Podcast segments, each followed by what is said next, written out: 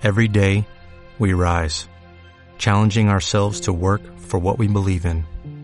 At U.S. Border Patrol, protecting our borders is more than a job, it's a calling. Agents answer the call, working together to keep our country and communities safe. If you're ready for a new mission, join U.S. Border Patrol and go beyond. Learn more at cbp.gov/careers. Muy buenas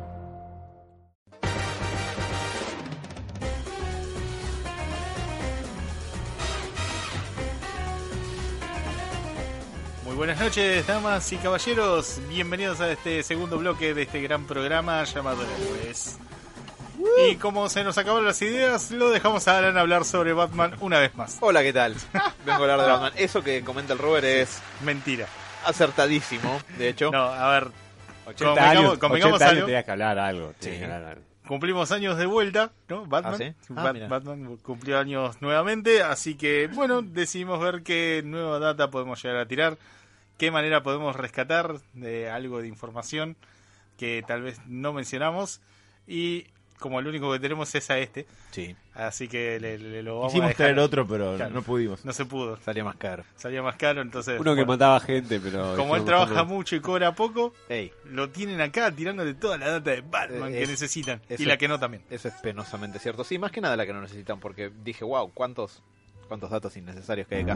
There. La verdad, Sebas, ¿qué ibas a decir? No dije nada, no dije nada. Pero estabas a punto. No. Eh, la verdad es que las últimas columnas vienen siendo como bastante eh, espesas, lo cual nos encanta por supuesto, pero no nos pareció mal tomarnos como un, una oportunidad de cierta mayor levedad, como para charlar un poco más desestructurados de este tipo de cuestiones, que igual se van a terminar convirtiendo en un, un debate denso seguramente en cuestión de minutos. Pero sí, la verdad de la milanesa es que este sábado que pasó fue el Batman Day, entonces dijimos, hey, podría ser una oportunidad para ah, charlar algunas curiosidades, algunos datos varios, cosas que sepan, cosas que quizás no, cosas que las van a escuchar de todas maneras si siguen escuchando esto y se las van a enterar de todas formas. Eh, a mí me pasó algo muy curioso haciendo esto, porque al principio Sebas me propuso, dice, hacer una columna con curiosidades de Batman y mi cerebro se puso en blanco, pues yo dije, ¿qué? ¿Qué es curioso para ustedes? ¿Qué- ¿Qué, qué- qué- no es normal para mí? ¿Qué califica? Y Vi me- curiosidades de Batman, sería. eh, eso no lo traje. Ah. Pero para, ya debe haber tanto fanfiction que yo no, no pienso Cuando buscarlo, Batman pero- le dice a Robin que, que tiene marcas de diente en su tanga. Sí, eso ¿Qué? es un diálogo efectivamente de, de un cómic. Eh, bueno, la Silver Age era muy loca en esos, en esos años, Robert. Sí, ¿qué, qué era la, la Tong No, de la no, que hablan ahí? No me acuerdo. Solamente me acuerdo del diálogo de Batman diciendo. Eh, sí, Batman diciendo eso, Sí, creo. sí a, a Robin que en ese momento era muy menor de edad.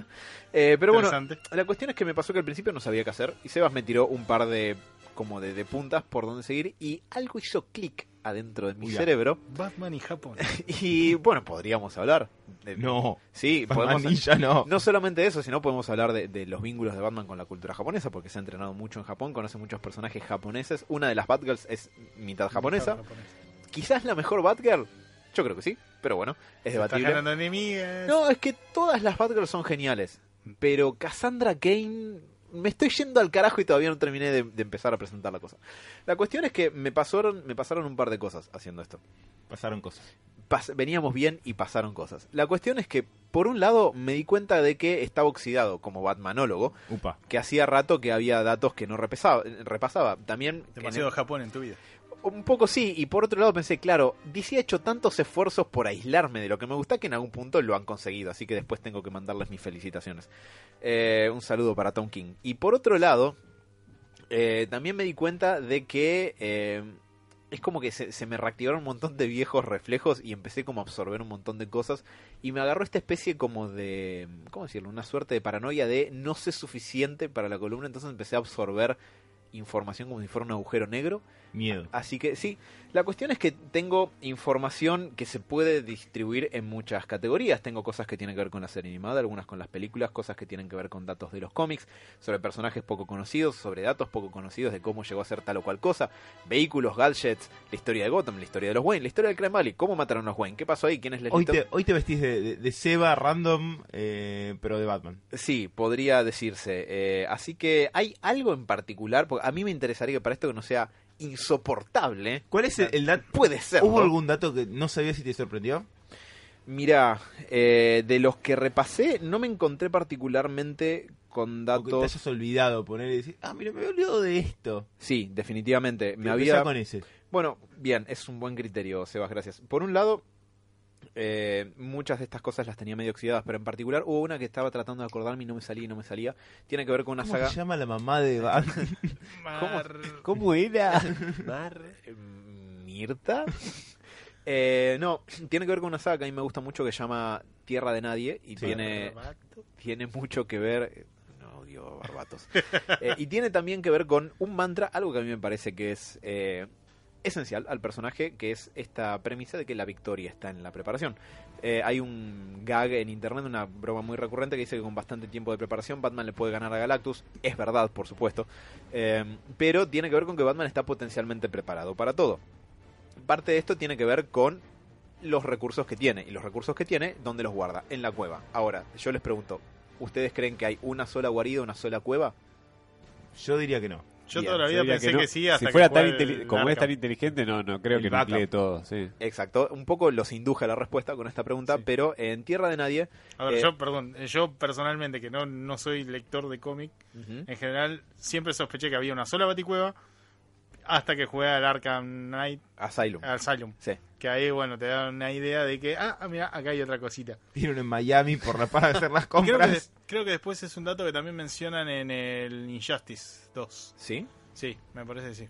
El momento que El momento en el que Superman le lava el cerebro a todo el mundo, porque spoilers es, es el malo ahí. Claro, Sí. pero solamente lo presentan como un lugar donde tal vez hay una computadora eh, y no sé, algún que otro metralleta, ¿no? Batman le Eh, disparaba a la gente. Balas de goma. Ah, es, eso. Honest.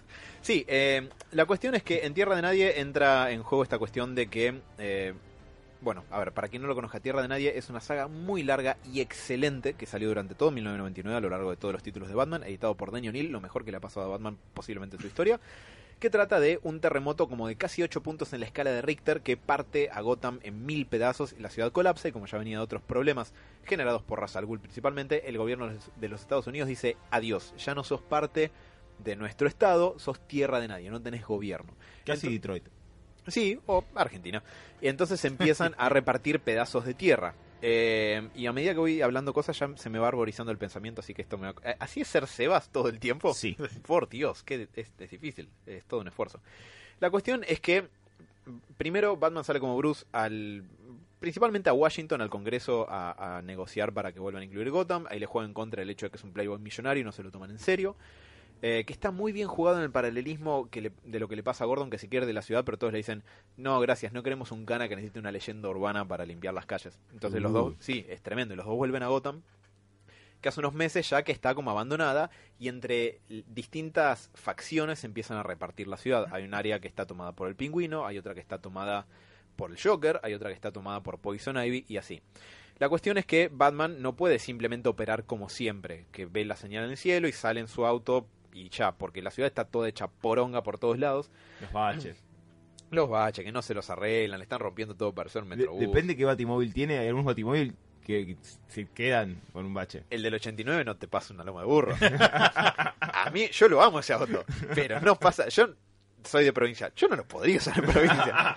Me quedo, Es viejo. como meter una Ferrari, boludo, andar en medio de la avenida. Tal cual, te- pasa con un Lamborghini arriba de una loma de burro. Y qué sé yo, para mí se queda. Bueno, la cuestión es que acá Batman se tiene que eh, rearmar para ver cómo defender Gotham de la mejor forma posible. Y parte de eso tiene que ver con que tiene distintas baticuevas en toda la ciudad. Gotham, que a partir de Tierra de Nadie además pasan a darle un mapa que ahora les puedo pasar a comentar. Eh, es una ciudad que está construida sobre un sistema de cavernas, lo cual tiene que ver con que haya habido un terremoto y que colapse sobre sí misma. Eh, así que la, la cueva abajo de la mansión Wayne es como la principal, es un sistema de cuevas bastante importante que conecta La con madre, digamos, de las baticuevas. algo así, pero hay otros recovecos similares. Para empezar está el búnker abajo de la Torre Wayne. Si vieron The Dark Knight, eh, eso es algo muy similar a lo que hay en los cómics, que está basado de la época de la Bronze Age, los 70, Mirá, 1970, cuando con Danny O'Neill y Neil Adams, para hacer crecer al personaje, lo envejecieron un poquito a Dick Grayson, lo hicieron ya adolescente en edad de irse a la universidad, se va a la universidad, Batman vuelve a quedar en solitario y le dice a Alfred, bueno, ya fue, sella la baticueva, nos vamos a- al centro de Gotham. Y ahí establece un búnker de operaciones abajo del edificio de la Fundación Wayne. Eh, ese sigue operando. Por otro lado, también están eh, la Cueva Sur, que está en un islote que está al sur de la ciudad. Gotham es una serie como de tres islas grandes y algunas islas más chiquitas alrededor. que está en lo que es una vieja caldera de- dentro de un muelle abandonado. Es como una caldera industrial gigante que está toda sellada y con miles de medidas de seguridad. ¿Las tiene especializadas, que vos sepas, o son baticuas de, de- de respaldo? son más de respaldo como safe houses que otra Claro. cosa. Algunas tienen capacidad para tener más equipo que otras. Eh, hay una bastante importante que está abajo de lo que sería el Central Park de Gotham, que es el Parque Robinson, por Jerry Robinson, quien fue eh, creador, co-creador con Bob Kane del Joker y de, y de Robin en la primera etapa. Eh, bueno, esa baticueva viene a ser como la más nutrida de, de recursos, pero ¿qué pasa? Está en el medio de un parque. y ¿Quién la no se entierra nadie, eh, nadie.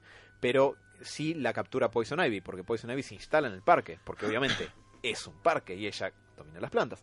Entonces eh, Batman termina perdiendo esa base de operaciones y supone un riesgo estratégico muy importante para él. Esa parte de la historia está, está muy buena. Por otro lado está la cueva noroeste, que es la que está abajo del asilo Arkham. Arkham es una isla eh, rodeada por ríos ahí pegada a Gotham, de la misma manera que la prisión Blackgate, que está al sur. Eh, después tenemos la cueva este, que está abajo de, está adentro de una vieja refinería de un edificio que le pertenecía a Roman Sionis, a Black Mask. Y eh, a ver, tenemos cueva central abajo del Parque Robinson, sur, noroeste, este, esas son todas.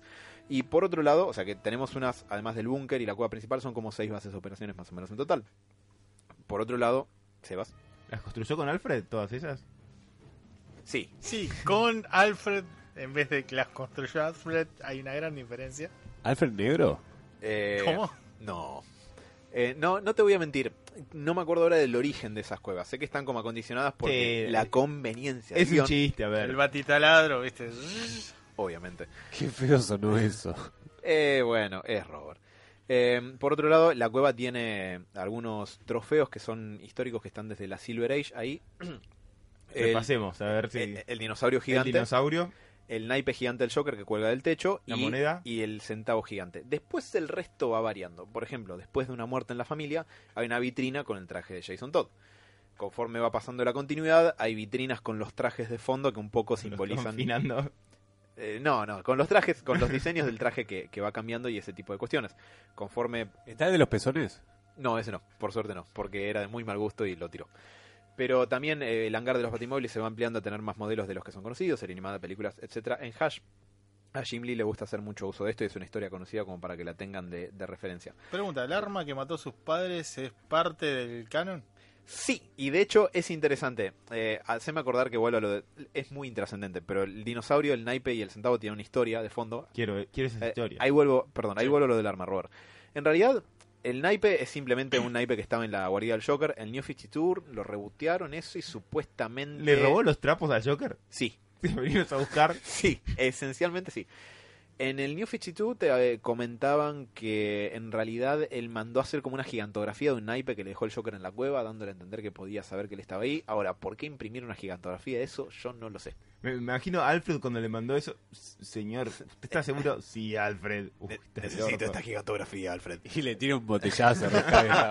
Esta cueva es muy grande como para meter cositas chiquitas. Eh, lo del centavo uno creería quizás más por la serie animada que es eh, de un saldo de una pelea contra dos caras, pero no, había un villano que se llamaba The Penny Plunderer que viene Sí, a ser sí. como el saqueador de centavos. Eh, sí, que bueno, también tenía una réplica gigante. Piensen que esto viene de historias de la Silver Age de los Claro. 50 y se van reayornando. El dinosaurio en particular es el que tiene la historia más interesante. Hay un título que ya no sale más, pero que se llama The Batman Chronicles, las crónicas de Batman. Básicamente, de acuerdo a la periodicidad con la que salen los títulos en Estados Unidos, que vendría a ser una vez cada mes, cada cuatro semanas, esencialmente una vez cada X cantidad de meses te sobraba un mes. Entonces, para, para rellenar ese mes, a veces sacaban este título que salió una, un- salió una vez cada X cantidad de años, que era el Batman Chronicles. En total creo que son 24 issues, más o menos. Eh, y que eran como una especie de pupurrí de historias cortas. En una de ellas, eh, que está guionada, dibujada seguro, pero guionada me parece también por Graham Nolan, un dibujante icónico de los 90 que ayudó con Chuck Dixon a crear a Bane. Eh, em, básicamente había una especie de parque temático de dinosaurios en Gotham, donde su uno de los dos dueños muere misteriosamente. Batman investiga, por supuesto, el otro lo mandó a matar. Entonces, claro, lo más lógico que pasa en un cómic es que el tipo use los dinosaurios mecánicos gigantes para tratar de matar a Batman. Obvio.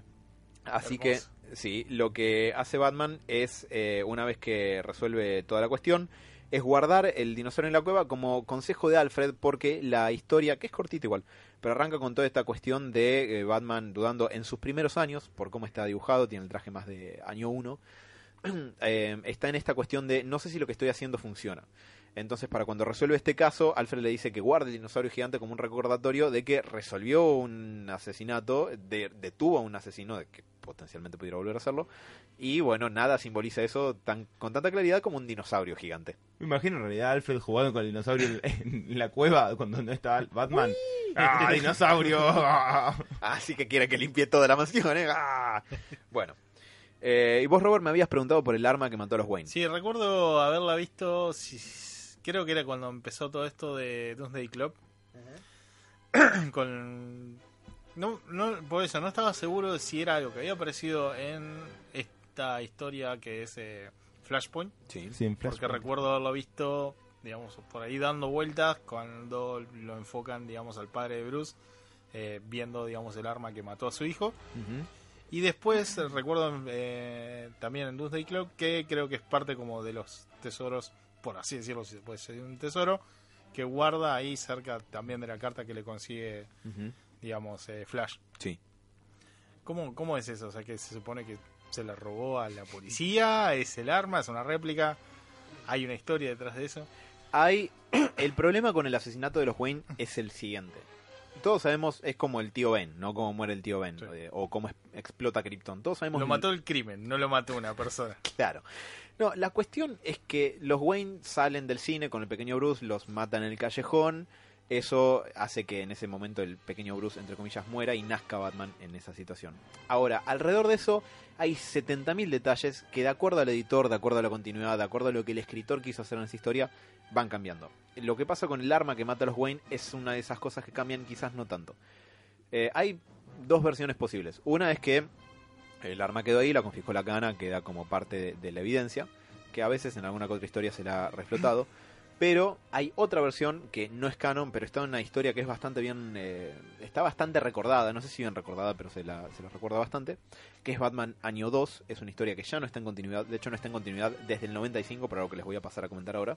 Pero en esa historia, básicamente, aparece uno de los protectores previos de Gotham, porque Batman no es el primero, otro de los datos inútiles que he planteado traerle hoy. Ah, pero eso, eso me interesa mucho, ¿eh? Bueno, en la continuidad previa, al- pre-Flashpoint, es decir, la de verdad, la que les gustaba a todo el mundo y que nunca nadie pidió que cambien. bueno, en esa, eh, primero Alan Scott, el primer Green Lantern, tenía base en Gotham. Mirá vos. Sí, es más, hay una secuencia en Hash en el Ah, cómic. yo quería el zorro. Puede, bueno, tuviste algo parecido, pero más temático de murciélago. Eh, en Hash, en, en el cómic, no en la adaptación animada, eh, Bruce acuerda cuando era chico, estaba con Tommy Elliot, Tommy Elliot, su amigo de la infancia, que estaban por la calle y lo ven pasar a Green Lantern persiguiendo a Staractita, a Isaac, a la primera versión de, de ese villano, y era Alan Scott, porque es de una generación anterior. Es de la JCA, de la Golden Age. Eh, bueno, después de eso, en lo que sería los años previos, como una década antes de que Batman se establezca como Batman en año 1, en la continuidad posta, eh, hay un, una especie de justiciero, no sé si decirlo, es más como el Punisher, que se hace llamar, eh, acá le pusieron el segador, podría ser la par, que es The Reaper en inglés. Ajá. Ujú. Y, eh, ¿qué pasa? Este es un tipo que tiene un- una armadura bastante rígida, que por lo menos resiste los golpes, eh, que tiene una máscara de calavera bastante aterradora, dos garfios gigantes en las manos y adentro de los garfios hay armas escondidas. Y Justicia. Sí. No, el tipo le, en un asalto le habían matado a la mujer y él había quedado en silla de ruedas y se jura... No, perdón, no había quedado en silla de ruedas. Porque si no, podría hacer eso. Todo Eh, mal, ¿no? No, es que me, me confundí porque temporalmente te muestran que cuando está en el velatorio de su, de su esposa está en una silla de ruedas. Claro. Eh, y sale a, a boletear criminales, básicamente. Eh, La cuestión es que Batman vuelve a... Bruce vuelve a Gotham, se instala como Batman y en su año, segundo año de actividades empieza a salir con la mina que es la hija de El Segador. Eh, y Qué entonces... suerte. Sí, con un timing impecable. De hecho, esa historia es un poco la base para Batman la Máscara del Fantasma Claro. con la modificación, spoilers para todo lo que voy a decir, de que el fantasma en realidad es el interés amoroso en la película animada. Acá eh, la joda era que el padre del interés amoroso era el tipo que, que era el segador. Es un secreto para Batman, no para el lector. Eh, y el chabón se la pasaba boleteando gente. Y bueno, obviamente eso los enfrenta. Ahora, en año 2 aparece este tipo. En el primer encuentro lo recontracaga a trompadas a Batman y lo deja medio al borde de la muerte. Y por esas cosas de la conveniencia argumental, Batman, que está recién en su segundo año, vino a entrenar por todo el puto planeta, dice, necesito un arma para esto, porque le conviene al guion. Claro. Entonces, lo- Están de moda esas cosas que disparan. bueno, la cuestión es que baja a la cueva y ahí le revela, no, perdón, la saca de un cajón en la mansión y ahí le revela a Alfred que siempre tuvo el guardado el arma que mató a sus padres. Y te muestra una secuencia de flashback que después de que Joe Chill los mata y se va corriendo, él se guarda el chumbo en, en su abrigo. Porque en esta historia también es canon que Joe Chill fue quien mató, Mató a sus padres. Ajá. Este es otro de los factores que van cambiando. A veces fue Joe Chill. A veces fue un ladrón que Batman nunca pudo encontrar. A veces fue Joe Chill y Joe Chill ya mu- está muerto para cuando Batman es adulto. A veces no y está por ahí operando. Etcétera. Hay distintas versiones porque de nuevo las continuidades van cambiando. Ahora, yo recién les había dicho que esto cambió en el 95. Eh, DC cada tanto estornuda y se le sacude la continuidad, ¿no? En el 85 ocurrió Crisis en Tierras Infinitas, una historia que, como ya la contamos muchas veces, pasa de un multiverso DC muy variado, que era un quilombo de tierras eh, potencialmente infinitas, a una sola tierra ordenada con una sola continuidad y sin versiones eh, variadas de esos personajes. Les duró una buena cantidad de tiempo, pero en 1995 sacaron una, ser- una saga que se llama Hora Cero, Crisis en el Tiempo, donde Hal Jordan se convierte en Parallax, eh, un villano que quiere reestructurar y corregir los errores de la continuidad de- del DC Universe. Esto retoca levemente la continuidad de algunos personajes y le emprolija, y entre eso lo que deja como saldo para Batman es que mm, básicamente eh, Joe Chill nunca fue el tipo que mató a los Wayne. Eh, Batman descubre que Wow. estuvo en pedo tirado en su catrera, Joe Chill, la noche que los Wayne murieron.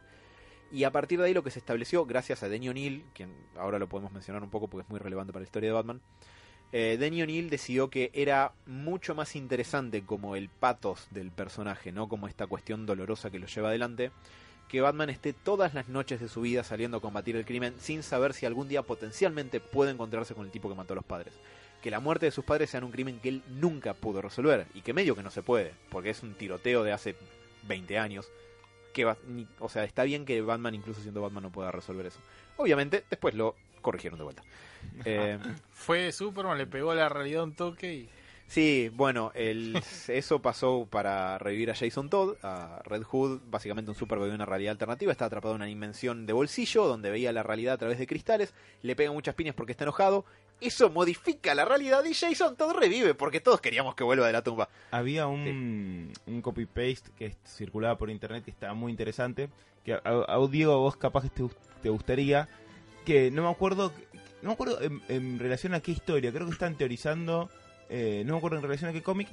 Que, que el que había matado a los, a los padres de Batman había sido el mismo Batman. Que, ¿Cómo, ¿Vos cómo? te acordás bien? de que- eh, tenía Sí. que ver con una saga que está saliendo en el momento. me Era parece. una teoría que había en internet que no pasó de eso, pero como estaba toda esta cuestión de, del desbarajuste multiversal con Dark Knight Metal y el Dark Multiverse, Ah, con que, eso era, que es son verdad. tierras que pueden, o sea, que empiezan a surgir pero son inestables en algún momento como que colapsan y dejan de existir. Creo que en una, una de esas explicaciones era que Batman se da cuenta como que es necesario para hacer determinadas cosas y que para eso eh, en un momento salta en el tiempo se termina encontrando con que es eh, está el, Que- la noche que mueren claro. sus padres y el con el desbarajuste este que pasa, él en un momento lo mandan en un viaje en el tiempo, él cae en ese lugar y de golpe se da cuenta que está en el callejón que, que mataron a los padres, se mete la mano en el bolsillo, mira y tiene la el arma con que mataron a sus padres y ve que vienen sus padres y él de chico. Y el tema es que él para, Como que tendría que matarlos para que siga la continuidad. para que siga continuidad y porque él era el único que puede detener, no me acuerdo, poner a Darkseid o, a, o al, Batman que ríe o a lo que sea. a Menem. Y entonces, con una cuestión de llevar al extremo esto de Batman, de poner el deber por sobre todo. Y es él, está bueno. él generándose la mayor tragedia de su vida Sí. para, para mantener, digamos, que él después pueda ser Batman y pueda tener el deber. De Se- una. es- sería una vuelta loquísima que al final no pasó. Pero- Por suerte, A mí, porque a mí me hubiera interesado como un... para mí hay- ah, es una muy es buena muy Japón eso. Sí, Es raro. hay- hay- es- a ver, a nivel impacto dramático está tremendo. Para Y- mí es más que dramático. Hay una cuestión filosófica ahí muy loca. Sí, Sí, el, el mismo, el mismo, si no, no existiría Batman. exacto. Pero Sí. Pero, yo tengo dos contraargumentos a eso. Uno, es que hay algunas cosas que no hay que tocar. Por ejemplo, no se toca la muerte del tío Ben. El tío Ben se murió, nunca vuelve. Bien muerto Fin. está. Bueno, no, no es la idea. Krypton explotó. Basta, ya está. Los eh, Jor-El y Lara están muertos. Deberían. Eh, de- de- después está el efecto 2, no me importa. Deberían estar muertos. ¿sí? Ya está. Y los Wayne se murieron. Fin, los mató un criminal. El problema es que para mí... Batman es un criminal. Sí, pero no uno que mate gente, no es un asesino. Pero la cuestión es la siguiente, a- y es por lo que no me gusta la movida de Dark Knight Metal y el, Bat- el Batman que ríe es un muy buen personaje y las versiones esas oscuras me gustan mucho, me parecen interesantes. Pero me parece que eso esconde un error a nivel narrativo, o, que es la narrativa obedeciendo al marketing, que entiendo que pase, no quiere decir que me guste, pero entiendo que pase. Que Fíjense, en Crisis en Tierras Infinitas, por ejemplo, o en Hora Cero, el papel de Batman es mínimo, porque en ese momento DC no tomaba decisiones horribles como toma ahora, y decían, mira, la verdad es que el tipo que se viste murciélago y golpea a personas en la cara no tiene nada que estar haciendo al lado del Spectre reseteando al tiempo y el espacio mismo, porque eso sería demasiado. Pero, ¿qué pasa? Batman es literalmente el personaje que más vendió en DC desde hace 30 años. Entonces, centran estos eventos multiversales, cataclísmicos, cósmicos alrededor de él, y eso es medio una cagada, porque empieza a desdibujarse el personaje. Si es el tipo que nació de la tragedia que le quitó a sus padres y es el pináculo de la fuerza de voluntad humana, que haya estas cuestiones como filosóficas, místicas de determinismo que condicionan quién es, no me, no me gusta. De la misma manera Pero que... no sería un determinismo en el sentido de barbatos, digamos, manejándole todo, que es lo que pasó después. Sino que es. Eh, eh, Batman, digamos. eh, originando Batman en el sentido de el, el deber por sobre eh, cualquier cuestión personal que de algunos Batman. El Batman en general es muy importante el tema del deber por sobre Bruce Wayne, digamos. Sí, absolutamente. Pero me parece que lo rompes ahí al personaje un poco, porque... Yo no sé si lo rompes, ¿eh?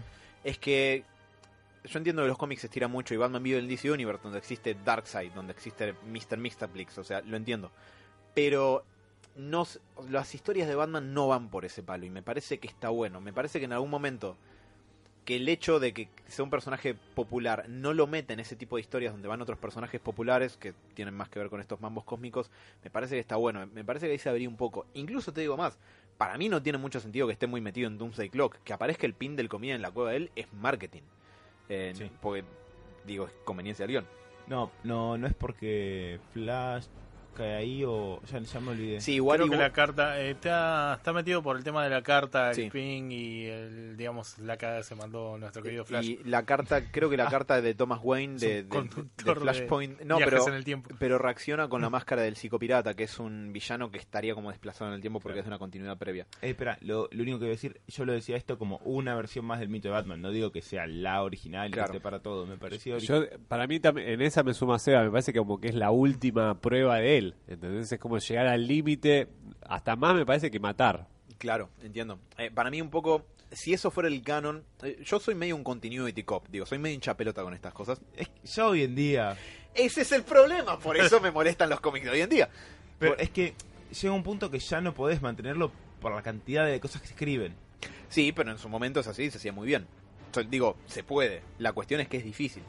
Igual hay, hay algunas historias en donde medio como cuando intentan, por ejemplo, en esta historia que siempre menciono de Liga de la Justicia, donde intentan replicar al Batman cuando le dicen a... Ah, en epílogo, Claro. el final de la segunda temporada de Cuando-. Cuando le explican a el Batman del futuro que en realidad Batman es su padre. O sea, le, le dicen que intentaron como rehacer su historia, o sea, intentaron hacer que una especie de villano medio fantasmagórico, creo que creo- que intentan utilizar Al la fantasma. máscara del fantasma. Sí, eh, de hecho, la, técnicamente es Andrea Beaumont también, Claro. igual que, que Intenta, intentan hacerle la misma historia de Batman. O sea, Batman es feliz con su familia, todo, y medio del mismo gobierno dice, ¿sabes qué? Necesitamos un Batman. La tragedia es la que marcó el, el Batman que tenemos ahora. Y intentan matarle a sus padres con un villano que no puede ser identificado.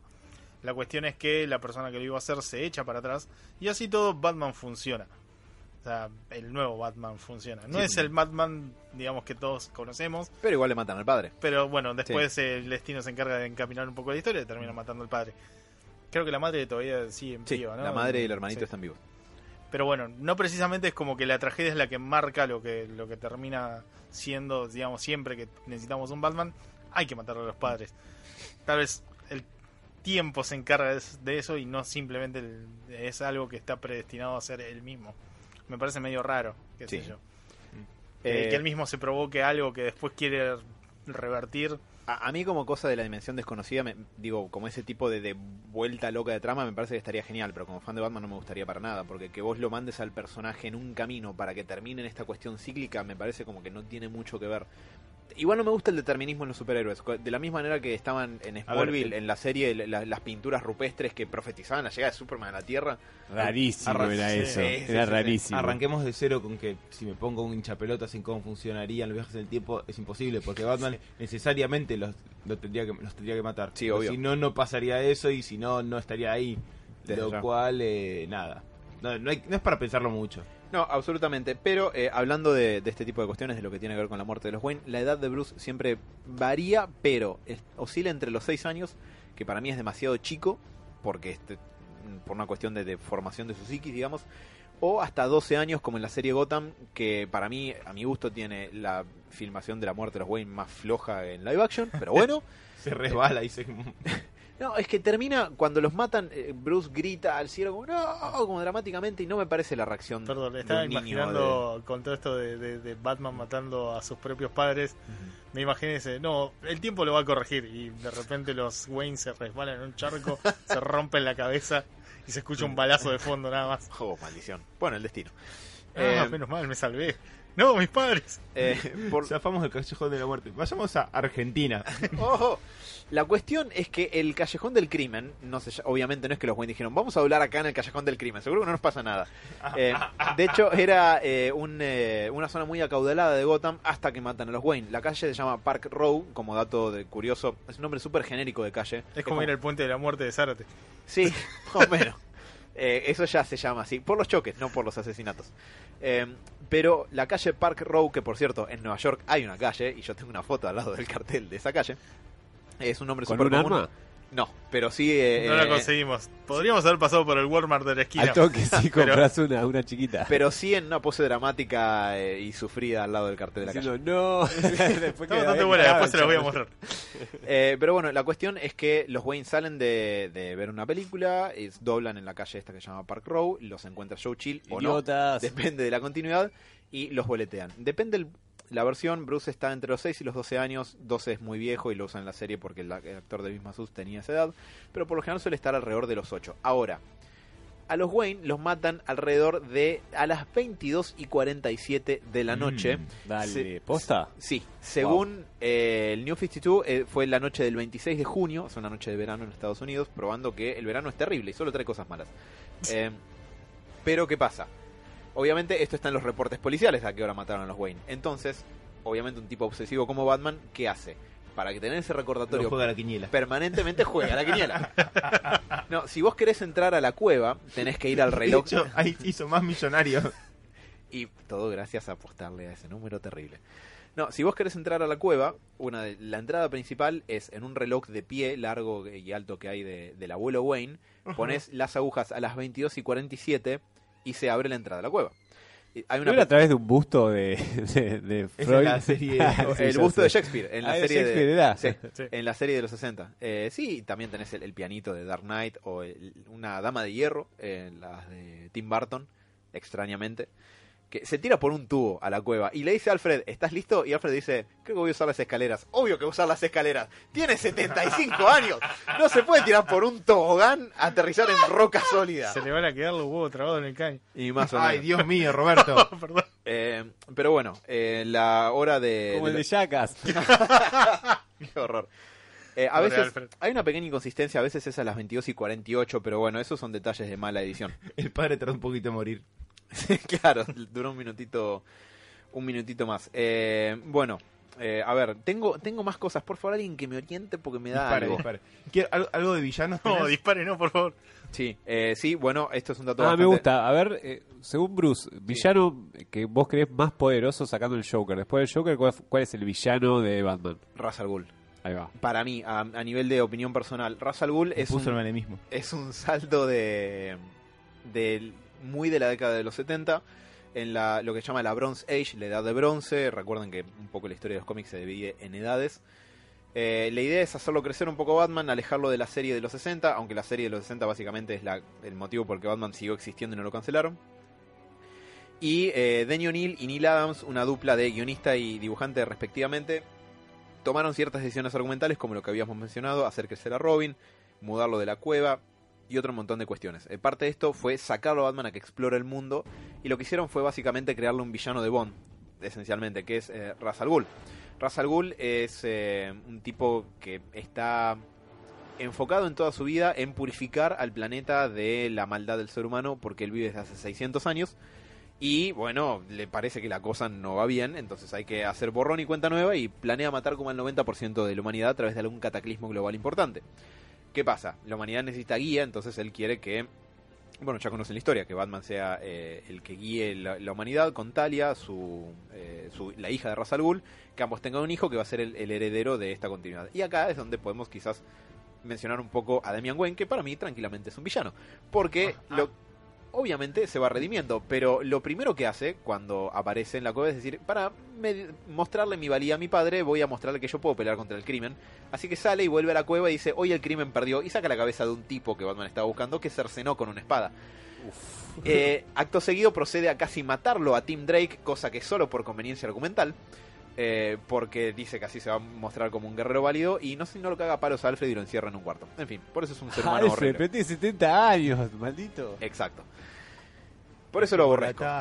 Sí, eh, pero bueno, en distintas continuidades, eh, antes, a ver, Batman Italia tienen un hijo que durante un tiempo fue canon. Hay una novela gráfica que se llama El hijo del demonio, eh, que es una ah, gran aventura gran, a este estilo Bond, acuerdo. como les comentaba, donde eh, Batman y Italia tienen sexo eh, consensuado y al final eh, Demian es el resultado de ese terrible error.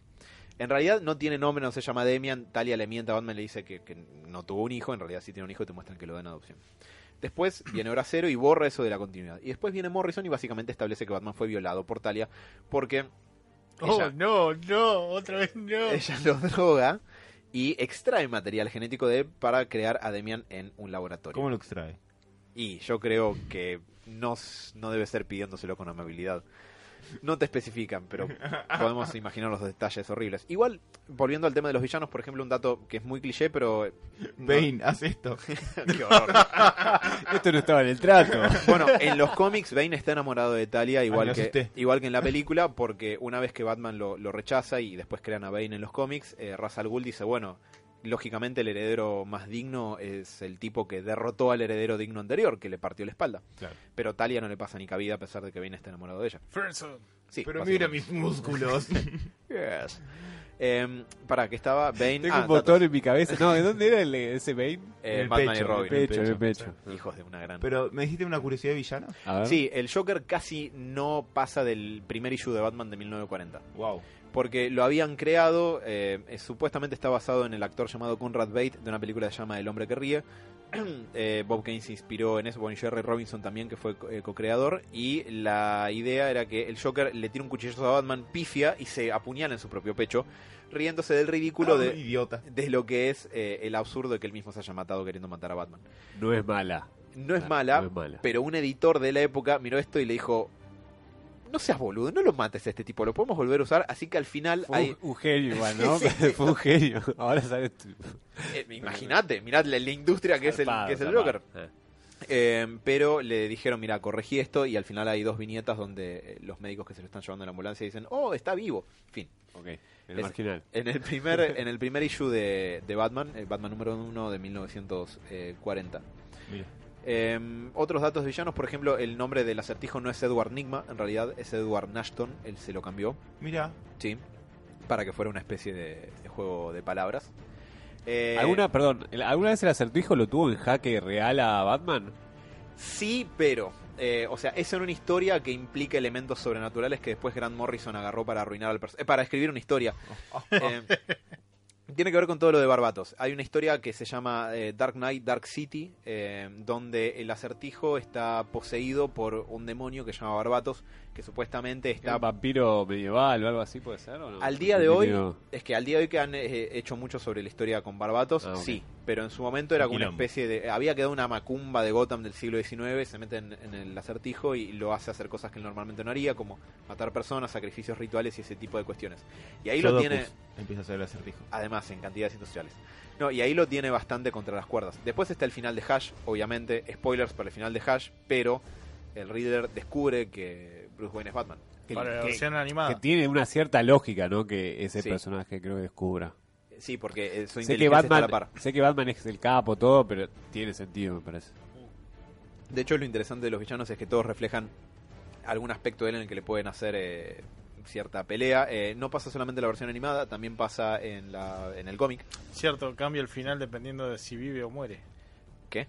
¿No? ¿Qué? Perdón. Eh, no, eso creo que ese, eso es lo que pasa con Jason Todd en una muerte en la familia, me parece. No, no, no, pero no, no era que había pasado algo como que Batman deja morir al, al acertijo, Mm. ¿no? Claro, eso es en la versión animada. Sí, sí, Claro. sí, sí. Perdón, me confundí, estaba pensando en, en el cómic.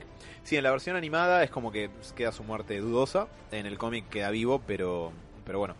Eh, Batman lo- le dice que, bueno, como sabe su identidad, un acertijo que sabe todo el mundo es un acertijo sin valor. Entonces ahí como que lo caga y lo engaña para que no se lo cuente a nadie. Es un poco flojo, pero lo compro. Eh, ¿Alguna otra curiosidad de villanos que tenga? Por ejemplo, los Cobblepot son una de las antiguas familias patricias de Gotham junto con los Wayne. El pingüino. Exactamente, eh, que tuvieron un heredero que es Oswald Cobblepot, que eh, agarró una mala racha porque el padre había como arruinado un poco el nombre familiar, se habían dado hasta las pelotas, y la madre era hipocondríaca, motivo por el cual lo mandaba con un paraguas a todos lados, lo cual le dejó esa... esa... No, eso es más de Burgess Meredith de la serie de los 60, pero Ah, el tema de los paraguas viene, viene bastante de ahí. Eh, El villano que más odies. que más odie...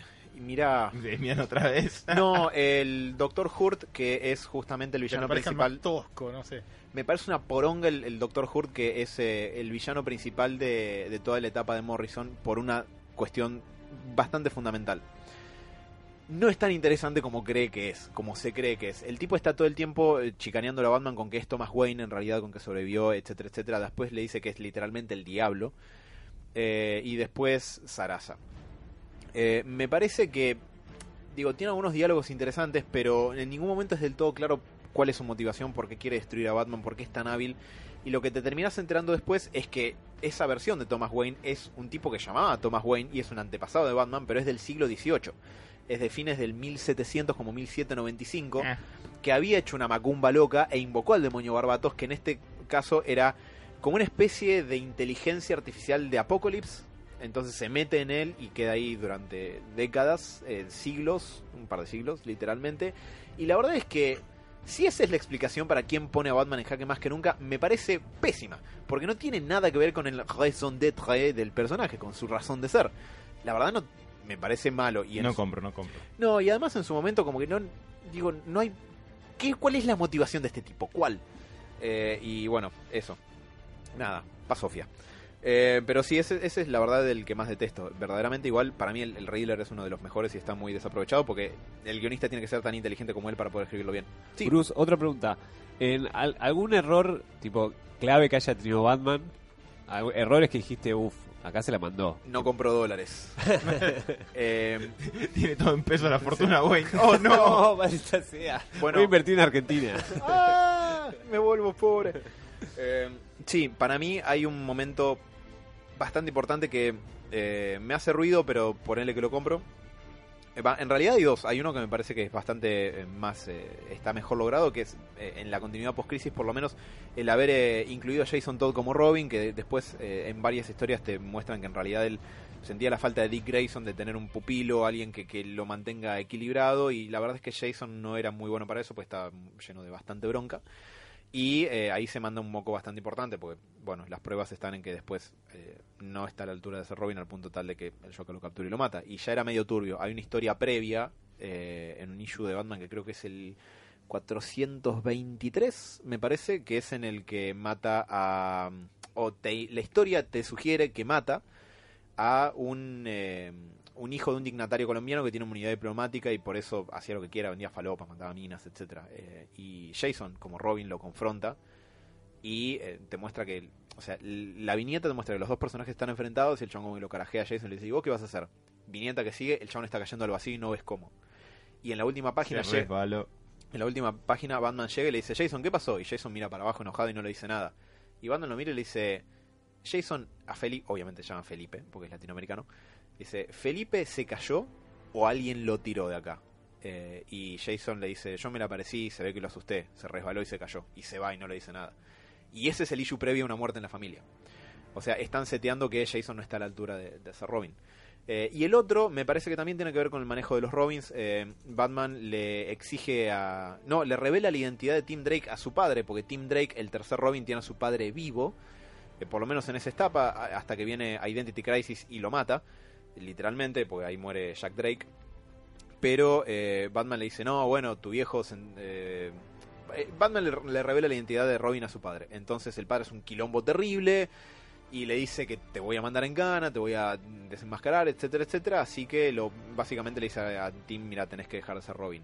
Pero la cuestión es que en una pésima decisión estratégica le incluye a Stephanie Brown, que en ese momento era la exnovia con la que recientemente Robin se había peleado. Entonces Tim Mala se, leche. mal, Tim se recaliente y le dice, ¿qué mierda es esto? Y Batman le dice, bueno, no me importa, no tengo que darte respuestas porque soy Batman. Y Stephanie, que era una piba muy dotada porque hasta ese punto era de spoiler, una Ojo. superheroína independiente. No, no, dotada de habilidades. Ah, Dice, tengo que probar que soy digna. Entonces entra a la computadora de la cueva y dice, Oh pues, no. oh, esto, ¿qué es esto que esta carpeta que dice hentai? No, Batman medio que le dice, bueno, te mataste un par de cagadas, no estás a la altura, te rajo. Y Stephanie, para evitar que la rajen, busca un plan que Batman tiene para detener a todas las pandillas de Gotham al mismo tiempo. Este plan depende de que aparezca un eh, personaje del bajo mundo de Gotham llamado Matches Malone, como cerillos, fósforos Malone, un tipo que siempre anda con un fósforo en la boca. Stephanie Brown dice, voy a ejecutar este plan que está muy meticulosamente calculado y seguramente todo va a salir bien. Stephanie hay algo que no sabe porque Batman es muy secretivo y se guarda muchos datos. Matches Malone es una de las identidades que Batman usa para infiltrarse en el bajo mundo. Entonces Matches Malone nunca aparece. El, encuentro entre las bandas de Gotham se va al carajo, se entran a cagar a balazos mal estilo El Padrino 3 y se termina desatando una guerra de pandillas en Gotham que, bueno, te- tiene unas consecuencias bastante espesas y bastante importantes. Así que ese me parece que es un moco bastante importante porque termina repercutiendo de forma muy negativa. Digamos que Batman es un mal recursos humanos. Tendría que Alfred tal vez Eh, decidirse. eso iba a decir, que está como que igual está bueno la ironía, porque en algún punto Batman necesita, solo no va a poder contra todos. Se muestra que necesita una Bat Family, pero a la vez eh, se expone a estos tipos de errores. Para mí está muy bueno igual. Sí, eh, absolutamente. De hecho, hay un título que era bastante mediocre para mí, pero que tenía un punto interesante. Que se Robin llama- y el murciélago. no, no, ese era glorioso. Eh, uno que se llama Gotham Knights. Durante los 90 proliferaron muchos títulos mensuales de Batman por la po- popularidad de la película de Tim Burton. Uno de ellos fue Shadow of the Bat, que se lo habían dado a Alan Grant y Norm Brainfogel, una dupla que andaba muy bien en Detective Comics. Entonces le dijeron, vayan y hagan lo suyo. Shadow of the Bat duró como 94 issues, se terminó con Tierra de Nadie, pero fue reemplazado con un título que se llamaba Gotham Knights, como Caballeros de Gotham, que el foco estaba puesto en la Bat Family. No es particularmente bueno, a mi gusto, en- ni en guion ni en dibujos, eh, pero se centraba en esta idea de que Batman se apoya mucho en sus eh, aliados y ese tipo de cuestiones, lo cual me parece que estamos hablando de curiosidades y eso podría ser una buena oportunidad para mencionar, por ejemplo, cuántos Robins o cuántas Batgirls creen que hubo, y ya que estamos, cuántos Batmans hubo. Pues, Porque uno lo asocia con una sola persona, Mm, por ¿qué ejemplo. razón? Sí. Eh, a ver, para mí hubo Robin. tres Batman, Ajá. pero porque... De, Porque está leyendo la hoja de Bruce. No, No, no. Yo, cuento, Pero cuento, por- cuento cuatro, creo. Ok. yo, yo conozco los reemplazos de No, cuando cinco, lo mandaron cinco. al viaje del tiempo y bueno, Sí. después eh, Nightwing. Ajá. No sé si también es parte de este viaje astral. Eh, no- ¿Azrael no fue, llegó a ser Batman? Sí, señor. Creo que después sí. de Nightfall. Sí. Ah, Eh. entonces me quedaste. Ok. Para, Se- eh, le- les spoileo. Sebas acertó con el número. Sí. Son cinco. Pero ¿cuáles cinco cuentas? Porque hay uno que es Batman muy del difícil. futuro. Ah, ok, bien, está bien. Entonces son seis. Ah. Sí. si contamos a Terry McGuinness, son seis. De hecho, si nos vamos un poquito a continuidades futuras, técnicamente lo podemos contar a Damian Wayne que en, en, Eh, También pensaba en él. en continuidades Entonces me futuras. faltan dos a mí. Sí. Eh, bueno, está Bruce, obviamente, el Batman original, que Bane le parte la espalda y lo deja de reemplazo a Azrael, eh, Jean Paul Valley, que no estaba bien del valero, así que Batman tiene que volver y detenerlo. Mal de recursos humanos, Sí, Batman, sí, sí. Toma decisiones que son convenientemente malas. Para, convenientes para la trama. Y bueno, Podría un psicólogo casi psicométrico. ahí. que, Che, por ahí lo este hace, test. lo hace a propósito. Digo, bueno, voy a contratar gente que haga mal mi trabajo, cosa de que yo sea el único que lo puede hacer bien. Eh, no, no- no- no es tan descabellado lo que piensan algunas personas. De, él vuelve, lo reemplaza, eh, lo, lo quita a Israel y eh, dice, me voy a tomar un mes de vacaciones. Eh, Dick, te dejo a cargo y lo deja a Dick Claro, Grayson como Batman. conté. Cosa que vuelve a pasar, Dick toma el manto de Batman de nuevo cuando todos creen que él murió al final de Final Crisis, que en realidad no murió. Y lo reemplaza durante bastante tiempo. Pero después, en la continuidad del New 52, también tenés a James Gordon temporalmente como Es Batman. verdad, James especie- Gordon. Sí, sí, Sí. es una especie de rana de Wow. Batman. Con- Claro, co- cobra. ¿O no? Sí, porque la Es verdad medio es que robo Batman. Sí, eh, durante toda una primera etapa tiene una especie de traje de Iron Man grandote, medio raro. eh, después también tiene un traje más tradicional que está bastante bueno, pero no tenía capa, así que le falta eso. Eh, y finalmente, alguien que podemos contar como Batman y son- no solamente por Flashpoint es Thomas Wayne, porque Claro. depende de la versión de la continuidad, y acá es donde le digo que la cuestión de la muerte de los padres la cambian a cada rato, los detalles que circulan a su alrededor, es que en una fiesta de disfraces a Thomas Wayne se le ocurrió vestirse de murciélago. Y detiene un crimen, y eso obviamente pasa en la Silver Age, por lo tal, obviamente Grant Morrison lo reflota y los mete en el canon de la continuidad post-crisis. Eh, pero técnicamente cuenta como una especie de Batman original. Ahora, si nos ponemos un poco más puntillosos, también tenés a Terry McGuinness como el Batman del futuro. Hay futuros probables donde Damian Wayne crece y se convierte en Batman. Eh, hay otra continuidad futura donde Tim Drake, y esta quizás de las que más me interesan del, del futuro, bueno, la de Terry McGuinness es genial igual. Pero eh, Tim Drake crece, se convierte en Batman y básicamente abandona la regla de no matar y vuelve, en, por una cuestión del viaje en el tiempo, una saga de los Titans de Jeff Jones, vuelve al presente y le dice al team del presente, que era Robin en ese momento, le dice, algún día te vas a dar cuenta que esto de no matar es una pelotudez y me vas a agradecer que te lo dije. Uh, qué turbio. Y es recontra turbio, porque vienen los Titans crecidos como de 20 años en el futuro y están re ásperos. Y, y las versiones del presente se ven a sí mismos y dicen, che, ¿nos vamos a convertir en esto? Pues esto no está nada bueno. Y también tenés una saga bastante mediocre también, pero que se llama eh, Battle for the Cowl, la batalla por la capucha, que es post eh, Final Crisis, donde muchos personajes se disputan por quién va a ser el próximo Batman. Y además de los que nombramos, está eh, Jason Todd, que obviamente es Batman calzado con chumbos hasta el culo. Y extrañamente, Harvey Dent, dos caras, con un traje de Batman que es impresentable, a no ser que lo estés haciendo en la Silver Age, porque es todo rojo y azul, mitad de mitad. Eh, Complicado. Bien de sigilo. sí, absolutamente. Che, Bruce y Damien como, como Batman, ¿qué onda? Y las historias ¿Es uno ya maduro o es este loquito? Eh, está mucho más maduro de lo que es Robin en el presente, que de hecho es un personaje que lo han hecho madurar mucho.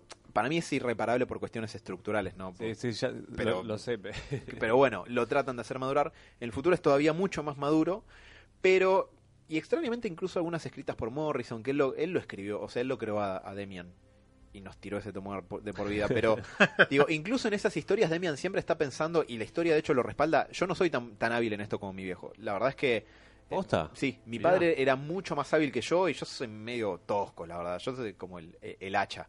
Soy Igual- el, igual- 6 áspero que te corta cuando estás pasando. Es que en realidad te iba a decir eso, capaz es más letal o capaz debe pelear mejor que Batman, pero me parece que Batman tiene como la, o sea, como la, la sapiencia se dice, como el, el- Sí. el- para capaz planear y no tener que ir sí o sí a los golpes y buscar otra manera, ¿no? Absolutamente. De hecho, para mí, eh, resumido muy brevemente, Batman es más que la simple suma de sus partes.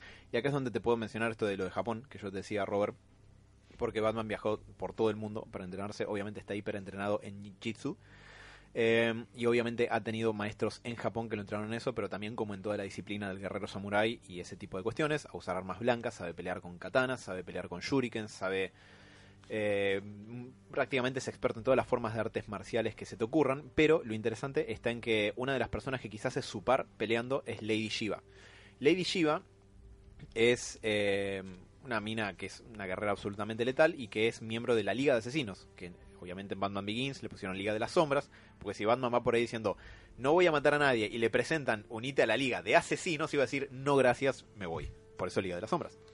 Pero eh, Lady Shiva tiene una hija con otro eh, miembro de la Liga de Asesinos que es Kane, un asesino al que se lo conoce simplemente como Kane, y entre los dos tiene una hija que se llama Cassandra Kane. A Cassandra no le enseñan a hablar, le enseñan a pelear desde chica. Entonces recién aprende a hablar de adulta, algo que medio es una imposibilidad, pero no importa. Eh, ¿Y qué pasa? Es tan hábil que es la única, eh, el único miembro de la Bat Family que está a la par con Batman en eh, capacidad de combatiente cuerpo a cuerpo, porque le enseñó a leer movimientos corporales. Entonces, si alguien está sacando un. o está a punto de dispararle, ella no es que puede esquivar el balazo porque Superman y se mueve así de rápido, sino que puede darse cuenta que los movimientos indican que le vas a disparar y puede correrse. Eh, y si estamos hablando de este tipo de personajes, también, por ejemplo, Batgirls tenés como 700. Porque tenés, para empezar, a la de la Golden Age, que era Beth Kane, un interés amoroso que crearon para que Batman y Robin no parezcan, como había dicho el doctor Frederick Wertham, una pareja de homosexuales. Eh, pero después, o sea, Beth Kane la, cajonearon, eh, estaban Batgirl y Batwoman. Beth Kane y Katy Kane, a Katy Kane la reflotaron como la Batwoman que soy, que se llama Katy Kane también. Es eso que terminó siendo lesbiana. Sí, extrañamente. Qué ironía. Pero eh, para la serie de los 60, la serie de los 60 tuvo algunas, eh, algunos impactos en el cómic que son interesantes y que también... eh, disculpen mi arborización, hoy estoy muy Vaya, desorganizado. vaya, vaya. No, no, tranqui, tranqui. Pero todos estos bueno. temas se conectan entre sí. Por ejemplo, Batgirls, ¿no? La más icónica quizás es Barbara Gordon porque es la que más adaptaciones ha tenido en animación, videojuegos y live action. De hecho, es la única Batgirl live action, si lo pensamos. Bueno, no existía en los cómics hasta que la mandaron a, a inventar eh, a pedido de la serie de los 60. Eh, estaba terminando la segunda temporada en 1967 y le dijeron a la gente de los cómics, necesitamos que creen un nuevo personaje mujer como para meter un personaje nuevo y darle más eh, viveza a esto, que esté más eh, un poco más... Mucho olor a huevo.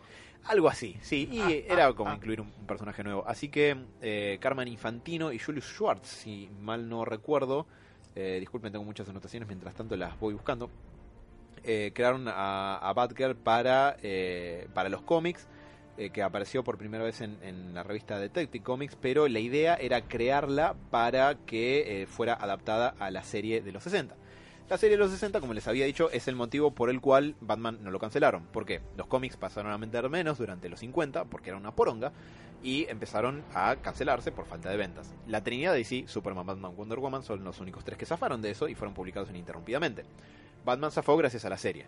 La serie tuvo un par de impactos interesantes. Para empezar, en los 50 salió un libro que se llama La seducción del inocente de un psiquiatra llamado Frederick Wertham que acusaba a los cómics de corromper a la juventud. Lo hemos hablado. Lo hemos hablado acá, Wertham era, entre otras cosas, un tipo tendencioso y un pésimo científico que hablaba sin evidencia de nada de lo que estaba diciendo. Pero los yankees son conservadores, así que le hicieron caso. La cuestión es que la principal acusación hacia Batman era que era un mayor corrompiendo a un menor una relación homosexual.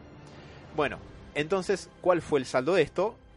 Son tres tipos en una mansión, vamos a sacar a uno, y en eso Alfred muere. Alfred. Pennyworth en una época estuvo muerto. Eh, desde el número, ya les digo, era el 300 y pico, en 1964, de Detective Comics, muere eh, aplastado por rocas. Qué muerte de mierda. Sí, absolutamente eh, sacrificado. se está viniendo abajo. Una araña. Qué horror, ¿no? Eh, pero sí, eh, muere eh, salvando a, a Batman y Robin de, de un atraco. Me Eh, para de pecho de la piedra. Es- claro, en el 328 de Detective Comics y es reemplazado por la tía Harriet, que es un personaje que después usaron para la serie docente. Entonces Batman y Robin tenían una mujer en la mansión y ya no eran tan pecaminosos y homosexuales. Además, un hombre limpiando. Por Dios, qué horror. en esa sociedad Las implicancias son terribles. falta que veas a una mujer votando o algo por el estilo. Sé, sé que no está bueno que muera Alfred, pero es uno de los cabos sueltos que es candidato siempre a que muera. Sí, Sé que no, no sé si lo habrán hecho mucho, pero la verdad que si Batman tenés que buscar alguna algo de algo débil de Batman y que le puede llegar a tocarle el culo, para decirlo así llanamente, es Alfred. De hecho, hay dos personajes que son Gordon y Alfred, que son los que están en todas las historias, adaptaciones y eso, y tienen plot armor justamente por eso. Eh, de hecho, hay toda una historia con Gordon que se llama Officer, Down, donde lo hieren y está en peligro de muerte y después se retira, después obviamente vuelve a ser comisionado, pero que gira mucho alrededor de, esa idea. Eh, pero bueno, la cuestión es que Alfred permanece muerto durante un par de años hasta que hacen la serie de los 60. La serie de los 60 es muy popular, estaba Alfred, prota- eh, caracterizado por un actor llamado Alan Napier, extrañamente un apellido que después tendría la versión del Joker de la película del 89, Jack Napier. Y eh, entonces levantan el teléfono de la Fox y le dicen, che, ¿cómo es esto de que Alfred está muerto en los cómics? Revivímelo. Así que crean un villano que se llama El Outsider, que aparece en el número 334 de Detective Comics, que obviamente después de tejes y manejes raros de Silver Age, bla bla, todo este tiempo había sido Alfred convertido en una especie de monstruo, un ser como todo hecho de roca, que obviamente Batman lo rescata y vuelve Alfred a la continuidad habitual. Por eso la Silver Age es falopa. Droga. Sí. Y Alfred, Bueno, por lo menos mantuvieron el tema de las piedras, el aplastamiento. Solo estuve durmiendo mucho tiempo. Eh, le, voy a, le voy a dar el- la derecha por ese lado. pero sí, lo revivieron para eso y obviamente eh, esto hace que la tía Harriet sea un poco redundante. Y cuando sale la tía Harriet de la trama, cuando Batman decide mudarse con Alfred al penthouse del centro de Gotham y cerrar la cueva, como les había dicho. Eh, a ver, ah, acá está, eh, Julius Schwartz, sí, fue el Esa es mi cueva de hombres. No hay mujeres. Eh, acá tengo el dato que me faltaba recién, que eh, Batgirl aparece en el 359 de Detective Comics, creada por Julius Schwartz y Carmen Infantino. Sí, señor, Carmen Infantino, eh, como me parecía. Carmen Infantino es el tipo que rediseñó a Batman y le hizo eh, el óvalo amarillo alrededor de- del pecho, que parece una pelotudez, pero fue un cambio bastante importante en ese momento de, de estética, porque lo convirtió en un logo marketingable. Antes era un murciélago genérico. Entonces el logo de Batman que vemos hoy, que tiene el trademark al costado, es gracias a eso. Alfred, por cierto, uno se lo imagina a Alfred Pennyworth delgadito, con su bigote de inglés o todo, o con, con las versiones fílmicas, pero la primera versión no era así, sino que era el alivio cómico, era como el Sargento García, el Sancho Panza. No. de la Bat Family, era un gordinflón torpe que se llevaba todo puesto por delante, se apellaba Alfred Beagle, de hecho todavía no era Pennyworth, Como los perros. Beagle. Beagle, sí, o como el, el- el pastelito, el, el Beagle. Oh, No, ese es Bagel, me confundí. Eh, y en el 43 lo modificaron. ¿Por qué lo modificaron? Porque había salido el serial fílmico de Batman, el primero, donde Alfred era un señor delgado y inglés muy flemático, muy elegante, todo, así que este es Que otro. Que, eh, sí, eso quizás es una versión más contemporánea con Michael Caine, pero sí. Eh, ¿Qué más? A ver, supporting characters. Eh, tírenme algo si quieren, porque yo me vuelvo loco. A ver, ¿qué, qué, qué así quedó otro dato? ¿Gadgets? ¿Tenés algo de Con gadgets? sí. Sí, tengo gadgets. De hecho, eh, lo interesante es que DC cada tanto, en la Bronze Age más que nada, antes de Crisis en Tierras Infinitas, antes del 85, tenía guías muy precisas de cómo eran sus personajes. Tenían peso, altura, color de ojos, tipo sanguíneo incluso en algunos casos. Por ejemplo, oficialmente Batman mide un metro ochenta, medía, ahora anda a saber a quién carajo le importa. Mirá, Eh, pelo negro y ojos azules. Superman es levemente más alto. No sé si no mide un 85 o 1,90. ah, para mí es más alto Superman. Es más alto, es más grandote, lo cual me hace pensar cómo es que nadie nota que el ropero kryptoniano se, se pasa desapercibido entre la gente. Pero bueno. Eh, y vos me habías dicho de gadgets, Seba. Bueno, en su momento había una página oficial de una página de un libro, quiero decir, ¿no? De DC que te mostraba cómo era el cinturón de Batman. Lo curioso es que en esa época era el cinturón de las cápsulas. Eh, habrán notado que el cinturón de Batman a veces tiene Es verdad. sí, Sí. a veces tiene pequeñas cápsulas y otras veces es un eh, es, eh, tiene bolsillos. Los compartimientos cuadrados que se abren así. Exactamente. El de Adam West, por ejemplo, tenía bolsillos que convenientemente largaban lo que la trama necesitaba. Como el aerosol espantatiburones. Exactamente. Bueno, eso estaba en el compartimento del baticóptero, pero una vez me enteré que en realidad es de cartón ese cinturón. Es re triste saber eso. Está hecho de cartón pintado, boludo. Déjame de joder. La cuestión es que el de la Silver Age... No escatimamos en gastos. no reparamos en gastos. Sí. Ese- Tal cual, como el señor Y después, Hammond. después te come el dinosaurio. Ese capítulo, en, en esa película, Sí. Batman saca también, tiene el- en el cinturón eh, como un aparato sónico para des- que, que desvía los torpedos. Sí, Eh, es es, magnético. es- es tremendo eso. Sí, es que tiene lo que requiere la trama, por eso es maravilloso. Pero eh, tenés una, una página muy detallada del eh, cinturón de la Silver Age con maravillas tecnológicas que entraban en una capsulita que tiene el tamaño como una lapicera, como por ejemplo, y pensá que estamos hablando de los 60, 70. Eh, una linterna infrarroja, cápsulas de humo, un kit para detectar huellas digitales, ganzúas. Hay algunas que me causan gracia, porque dicen, por ejemplo, cápsulas de gas lacrimógeno, y la verdad es que son tic-tacs. No pueden tener un tamaño mayor que eso. Incluso las granadas de explosivo plástico. Eh, también. Qué loco eso, porque cómo va cambiando el tiempo, ¿no? Sí. Te sentaste mal y volaste a la mierda. Que, que Batman ligado más a, a una idea de de- detective más antigua, eh, tipo el coso para juntar huellas digitales. Y hoy, no sé, tiene la visión integrada en el casco que, que lo registra y lo compara automáticamente con todos los... Visión nocturna, eh, calórica, supongo. todo. Sí, eh, infrarroja, eh, térmica, nocturna, eh, las que hagan falta. pierde un poco esa cuestión más de detective antiguo que, que, que- que pesa mucho más la inteligencia y la habilidad de él.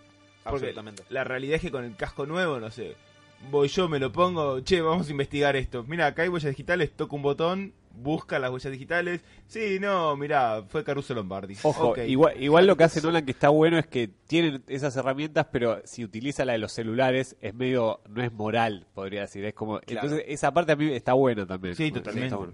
Eh, t- completamente. Para mí el, el equilibrio es que la tecnología maneja a Batman sea de punta para la época que hay, pero que no te rompa la trama. Porque él si él descubre todo tocando un botón en la capucha, Claro. Pierde la gracia. Eh, de hecho, en esta época, imagínense que tener una cámara de fotos escondida en una cápsula era un adelanto Locura. tecnológico. Mal. Eh, eh, interesantemente hay otra guía parecida del cinturón del 89 donde... ¿Vieron el Tiene cinturón? un disco con 50 megas.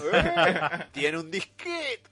Imaginen, o sea, ustedes recuerdan Batman del 89, el cinturón como era, que era bastante planito. Mm. Supuestamente es Ah, bueno, igual. A mí me encanta. Pero esa superficie plana, según la guía de la película, son compartimentos que se abren y dentro tienen, por ejemplo, un kit de primeros auxilios. Epa. A la Que mierda. es una locura. Eh, hay un issue de Detective Comics que incluso está en la- Media gasa y un poco de alcohol. Y Nada más. pastillas, todo. Sí, sí, yo ahora le- les No te muestro. entra nada más. Sí, El antidiarreico, por las dudas. qué horror. Eh, pero, eh, bueno, hay una parte del cinturón que está en los cómics en la etapa más, eh, más moderna. Está en un issue publicado acá por eh, Sticker Design de esa época. Estamos en la etapa pre-War Games, la saga esta de, las guerras de pandillas de Gotham que les decía. Básicamente Batman tiene que ayudar a una mina que está atrapada en un derrumbe eh, con Leslie Tompkins a hacer una cesárea y te- toda la narrativa de él en primera persona te va mostrando que la parte de atrás del cinturón es como un bolsillote más grande que tiene un kit de primeros auxilios con los elementos necesarios para operar a alguien si hace falta. Wow. Tiene para suturar, tiene Sería- antitoxinas, obviamente. Sería muy, muy Batman tener eso. Absolutamente. Y además pensá que en Gotham, como 7 de cada 10 villanos te envenenan de una forma distinta. Tiene antitoxinas y un, un montón de cuestiones.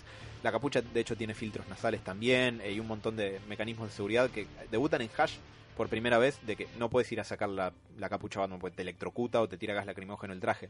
Que en Dark Knight está. Cuando él choca con la moto y queda inconsciente, Sí. lo quieren sacar la capucha y el payaso se, se electrocuta. Eh, pero hay un montón de, de gadgets interesantes. Mal si es un. ¿Cómo te llama? Un tipo de primeros auxilios. oh, Batman chocó, voy a ayudarlo. Ah. Bueno, pero tiene, tiene toda un plan de respaldo para que la Bat Family lo levante por el donde que sea que quede chocroste y lo llevan a la cueva o, o a la cueva. O con Leslie Tompkins, que, que también maneja una clínica. Marca 912. Leslie Tompkins, por cierto, tiene una clínica sobre eh, Crime Alley como una especie de manera de mostrarle permanentemente a Batman que se puede también ayudar a la gente que está ahí, no solamente golpeándolos en la cara. A mí de, de lo que las cosas que tiene el cinturón, algo que me causa gracia, eh, Sebas, es que un par de, cuestiones que me parece que te parecerían encantadoras de que estén ahí. Una es un ítem que se llama toxin, o sea, toxina de ilusión de la muerte, o sea, que es como para fingir estar muerto. Muy útil. Sí. Y otra que es nitrato de plata, que sirve contra vampiros y hombres lobo. Pero claro, existen en el DC Universe. Entonces tiene sentido Es que lo muy útil, obvio. Sí, absolutamente. Eh, vos también, Sebas, me habías pedido como que registre vehículos extraños o bizarros. Eh, por un lado, está eh, hay uno que... El primer vehículo técnicamente es un avión con una hélice encima de estilo de helicóptero. Es muy extraño, Sí, se llama. Bat Gyro es el primero que, que aparece. Pero también uno que yo me lo confundía con ese por, eh, por nombre es el Whirly Bat. Que el Whirly Bat es una silla con una con un soporte y una hélice de helicóptero gigante. Dios. Hermoso. Obviamente que lo Muy volvieron, Leonardo da Vinci, digamos.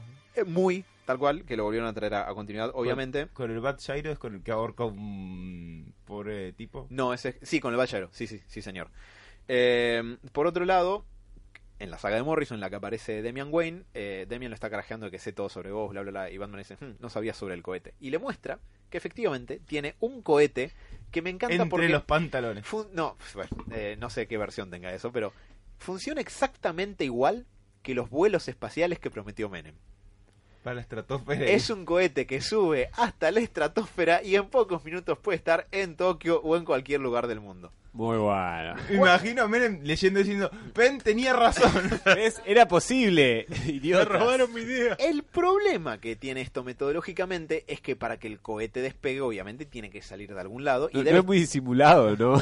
Bueno, imagínate que en el patio de la mansión Wayne se corre una estatua, se abre un hueco, un silo de misiles y despega un cohete del patio de una casa.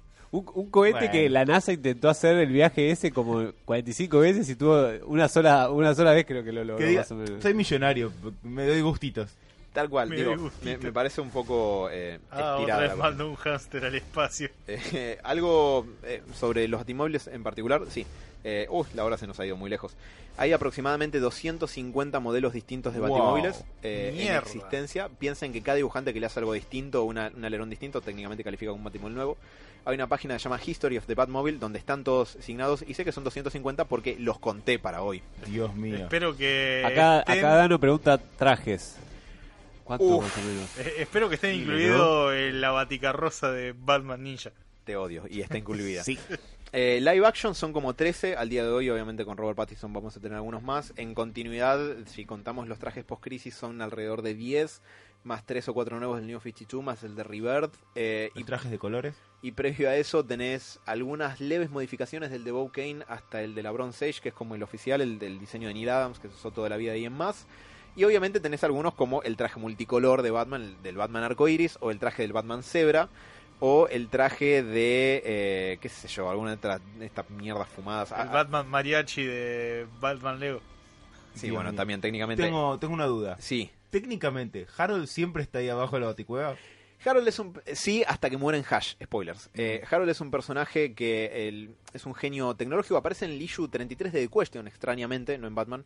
Eh, queda vagando por Gotham, el pingüino lo, se- lo copta, digamos, para que le haga cosas tecnológicas, Batman lo libera y a partir de, de ahí en adelante, Harold, que es un tipo jorobado, que muy deforme y no puede hablar, eh, pero es un genio tecnológico, se convierte en el Deus Ex Máquina que te explica por qué Batman siempre tiene adelantos tecnológicos. Entre otras cosas, por ejemplo, un carro de subte. Batman tiene su propio subte, porque hay Mirá vías abandonadas en Gotham que llegan hasta la mansión Wayne, aparentemente hasta ahí abajo, y eh, usa esas vías. Azrael las, las usa cuando es Batman. Eh, y se mueve para ahí, eh, para ahí con, con ese... No le gustaba el contacto humano mucho al padre de Bruce, ¿no? Evidentemente... Pero técnicamente, después de eso, hasta que lo matan, est- estuvo siempre ahí. Sí, y de- nunca se vuelve a usar. Eh, para, ya te digo, ¿cómo se llama? Bat Subway Rocket. Eh, dos detalles de- eh, curiosos sobre los batimóviles. Están, eh, el del 66 y el del 89 están construidos sobre autos reales o partes de ellos. El del 66 está hecho sobre un auto conceptual, que es el Lincoln Futura, eh, con modificaciones hechas por George Barris, que se murió y fue enterrado, o se murió en el 2015, fue enterrado en un eh, féretro con detalles de batimóvil también, con alerones y líneas rojas. Hermoso. Eh, dato triste, el- la turbina de fondo es un balde de pintura vaciado. Hermoso. Hermoso. Sí, pero eh, pueden comprarse, una atrás. Un balde de pintura muy barato. pero si quieren se lo pueden comprar porque hay una hay un, un taller que se llama Fiberglass Freaks que tienen una dirección en Yahoo, fiberglassfreaks@yahoo.com. Mirá el chivo que metió. eh. Tienen eh, la licencia oficial para vender batimóviles de réplicas del de Adam West. Sí, debe salir arriba de. Mira, hay una página que se llama This is why I'm broke. Por esto estoy en quiebra. Que tiene subastas de batimóviles. Una tiene el del 89, una réplica, y eh, uno del 66. A 145 mil dólares y a 160 mil dólares respectivamente. Pero hay una réplica del Batimóvil del 89 que tiene literalmente una turbina de avión y sale 620 mil dólares. Nada más. Pasa Nada la más. BTV eso. Seguramente. Eh, y si quieren construir. Mati que está trabajando te no puede pagar. si quieren construir su propio Batimóvil del 89, pueden entrar a Chicks Love the Car, el- la línea clásica de Batman y Robin, donde hay blueprints, hay planos de cómo construir tu con- o sea, si querés hacer- si tenés el talento para hacer un chasis de fibra de vidrio, lo puedes construir ahí. Te gustaría, eh. Sí, obviamente. Sí, vos lo hacer en madera. Eh, Eh. o si no, pueden contactar a un tipo que hizo uno que es eh, tiene todas las regulaciones legales para usarlo en la calle en Australia hace unos 5 años y que lo usa para visitar niños enfermos en los hospitales. Eh, vehículos, eh, trajes, me habían preguntado por trajes. Esto es más para, para vos, Sebas, que te gustan esas cosas fumadas de, de la Silver Age. ¿Sabes cuál es la excusa para que Batman use trajes de todos los colores tipo arcoiris? La sabía, pero me olvidé. Hay, básicamente, en una historia, unos mafiosos lo tienen en la mira a Robin y lo tratan de matar. Estamos hablando de cuando Robin tenía 12 años en la Silver Age. Batman usa un traje de color distinto todas las noches. ¿Sabes cuál es la explicación? Quería La moda. distraer a los criminales para que le dejen de prestar atención a Robin y se fijen en él. Por eso un día usa un traje violeta, uno naranja, uno rojo, A uno ver. verde. Los criminales estarían como que por el Joker estaría del ojete. Sí, El Joker, ¿qué, qué mierda pasó?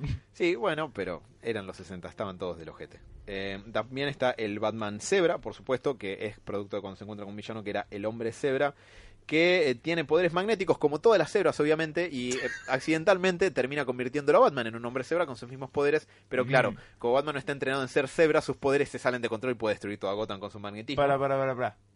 ¿Tiene trompa de cebra? No, solo está ¿Es solo color? skin de Zebra. Ah, mm. Y por supuesto está el Batman de la jungla, que es un Batman con taparrabos, que eh, va a buscar unos tipos que están en una jungla y dice, por supuesto, esto es una buena oportunidad para andar en taparrabos. Por favor, decime que el taparrabos tiene una forma de murciélago. Desgraciadamente no, pero Robin anda en una especie de zunga de la jungla. así que así que bueno, yo sé que me he ido extraordinariamente al carajo con el horario. Les pido, mm, eh, les agradezco mucho por la, la paciencia. Me han quedado muchísimos datos por fuera que pueden quedar para otra oportunidad porque hay sobre la historia de Gotham, la historia de los Wayne, Quiero, de, quiero. de la familia Wayne. ¿Están seguros? Sí, olvídate. Para más adelante lo podemos reutilizar. Bueno, Gotham tiene como No los 400... borres. Ok, Gotham tiene como 400 años, está construida sobre un terreno rocoso, por eso hay cuevas, por eso después hay un terremoto también. Eh, hay un Wayne, supuestamente un antepasado que estuvo en las cruzadas. eh, después de eso, el- lo próximo que sabemos de algún miembro de la familia Wayne es que hubo un caballero llamado Guy Wayne, de Wayne, un nombre Wayne. impronunciable, eh, de Escocia, que está enterrado en Escocia. Alrededores de, sí, más o menos de lo que sería el siglo XV. Esa es la famosa Scottish La conexión Escocia, exactamente. Ah. Esa historia con Alan Grant y mm, eh, Frank Connery. Whiteley. Sí, La debería. primera vez que viniste acá hablaste de eso, creo. Sí, hace como cuatro años y solo nosotros lo recordamos. Eh, después hay unos adoradores del diablo, como les había mencionado, este Thomas Wayne, del año 1765 que invoca a Barbatos. Después esta gente tiene descendientes como Darius Wayne, que es un héroe de la Revolución Americana, Charles Wayne, que a principios de 1800 empezó a comprar, a comprar tierras pantanosas por dos mangos y, sorpresa, sorpresa, así se crea la fortuna de la familia Wayne, como un terrateniente, un tipo que compró una tierra que no valía un sorete a dos mangos y después empezó a valer porque empezó a instalarse Y la ciudad de Gotham. negro. Le, le hizo bien, eh. Bueno, hablando de ¿Y esclavitud, Dwayne Johnson? Dwayne Johnson no aparece No, Robert, ¿no? por ahora. Pero eh, esto lo hizo que le pudiera dejar una fortuna increíble a sus hijos, Solomon y Joshua Wayne. Solomon Wayne era un tipo que decía que con la Biblia en una mano y la ley en la otra podías resolver todos los problemas. Hermoso. Era un toque facho, pero con... Todos tenemos un abuelo facho. Sí, obviamente. Pero contribuyó a la creación de Vale Gotham. también a veces.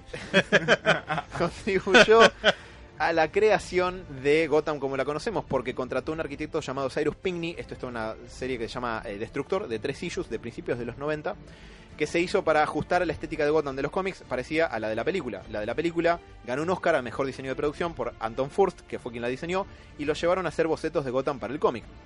La cuestión es que la idea es que esa Gotham tuviera eh, muros altos y con pocas ventanas para encerrar la virtud o gárgolas que asusten a la gente para como para escarmentarlos y que anden por el camino del bien.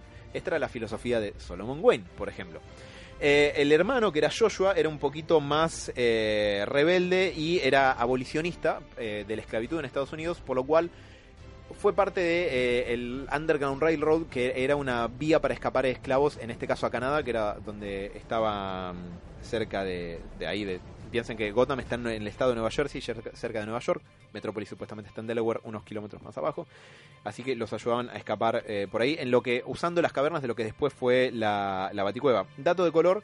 La tumba de Solomon Wayne se ve al principio de Batman vs. Superman, cuando Bruce sale corriendo en el entierro de, de sus padres. Hay una tumba que dice Solomon Wayne, Así que bueno, y eh, quizás hayan notado que en el Arkham Knight hay una isla que se llama Miyagani, es, la nom- es el nombre de la tribu que originalmente habitaba la región de Gotham, que obviamente eh, mucho de su vida giraba en torno a eh, vincularse con los murciélagos, porque hay muchos eh, ahí por las cavernas subterráneas, y también porque gracias a los viajes en el tiempo de Grant Morrison, Batman llega con una especie de hombre murciélago de las cavernas y se vincula con ellos alterando la historia, en una historia que se pueden imaginar que no me gusta. Bruce, acordate que tenés un audio para sorprendernos. Ah, sí. Este es un detalle de color, eh, porque me quedaron cosas afuera de, de la serie animada. Gracias, Diego, porque me lo recordaste. Los italianos eh, tienen la costumbre, o la tenían durante los 90, no sé tanto el día de hoy, de, Decime tenés una tarantela de Batman. de hacer sus propias intros para las series. Entonces vieron la intro de Batman, la serie animada, la música que escribió Daniel Elfman, dijeron, "Pff, podemos hacerlo mejor.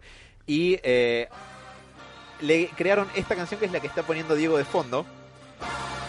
Lo curioso es que tiene este tema, tiene letra que está por arrancar acá prontamente. Ti, ti, ti, ti. Comía pizza, Batman. Seguramente. Esto mirá. va a quedar con nosotros, ¿no? Sí, ¿saben qué? Es un dato que vengo escondiendo de ustedes desde hace años porque temía entregárselo. Hiciste bien. Sí. Entre la Perladen y esto. La- bueno, Laderlappen es supuestamente como se lo llama en, Eh, Suecia. por favor, denme un segundo porque Uy, estoy buscando. Dios, que la chicholina está cantando.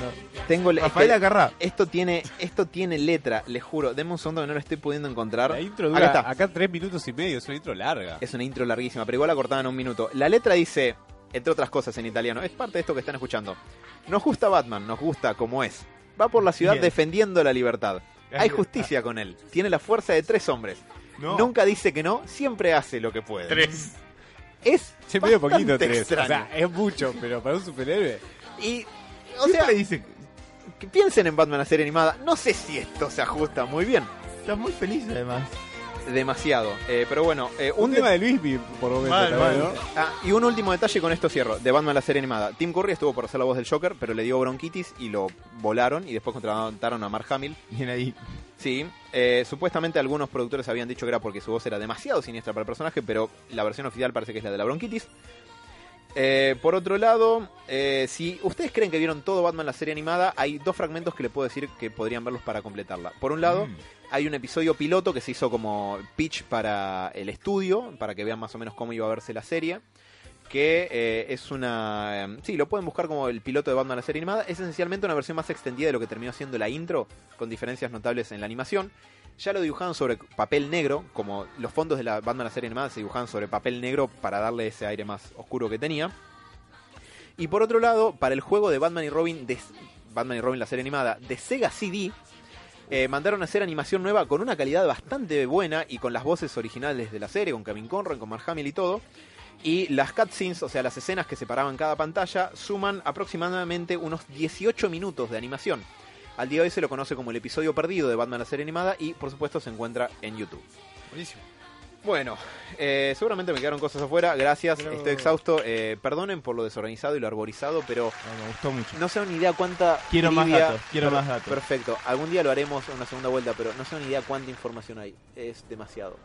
Y creo que por eso es rico el personaje. Sí, Por gracias. todas estas cositas se Rico pueden pibe. rescatar. Me siento mareado de hablar tanto. Mm. No, no, pero estuvo muy bueno, la verdad. Me encantan estas cositas así que, que se escapan un poco más a la persona, más a la persona que no, no lee tanto los cómics. Estos datos como que te, te llaman un poco más a ver ciertas historias. Y además, Diego no va a dejar nunca de usar este tema ahora. No. Acabas de liberar el Kraken. Le di un arma. Exacto. Ah, bueno, espero que se hayan entretenido, chicos. Muy, muy bonito todo. Gracias.